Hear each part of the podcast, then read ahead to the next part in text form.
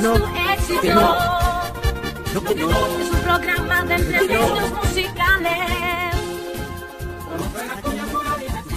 ¿Tú qué no?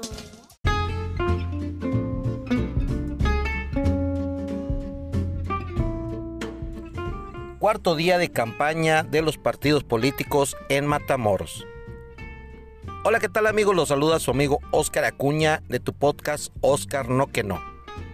Así es, hoy es el cuarto día de campaña de todos los partidos políticos en Tamaulipas y en Matamoros sobre todo. Y bueno, pues no me dejará usted mentir, eh, el que va arrasando ahorita con, con la cuestión de la aceptación de toda la gente es el partido Morena.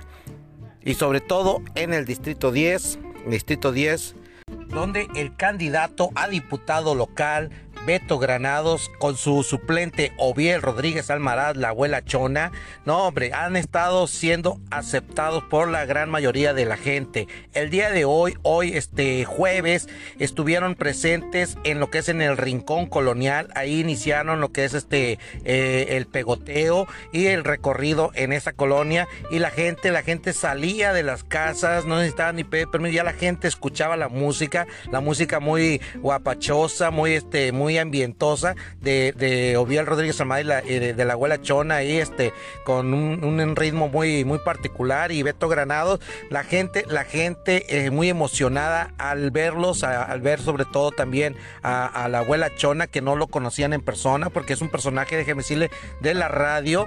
Y bueno pues este la gente dice es la primera vez que lo conozco yo lo escucho mucho en la radio y, bueno este este dicen un gran, una gran persona que, ellos quieren este, este, que ellos ganen esta diputación local. Así que voten por Beto Granados, decía la señora, a, todos los que están ahí presentes. Esas son las impresiones que, que, se tomaron ahí en el Rincón Colonial. Y bueno amigos, este, hasta aquí los dejo en este podcast. Me despido y síganos en las redes sociales, YouTube, Facebook, Spotify, Twitter, todo lo que es Oscar, no que no. Hasta la próxima.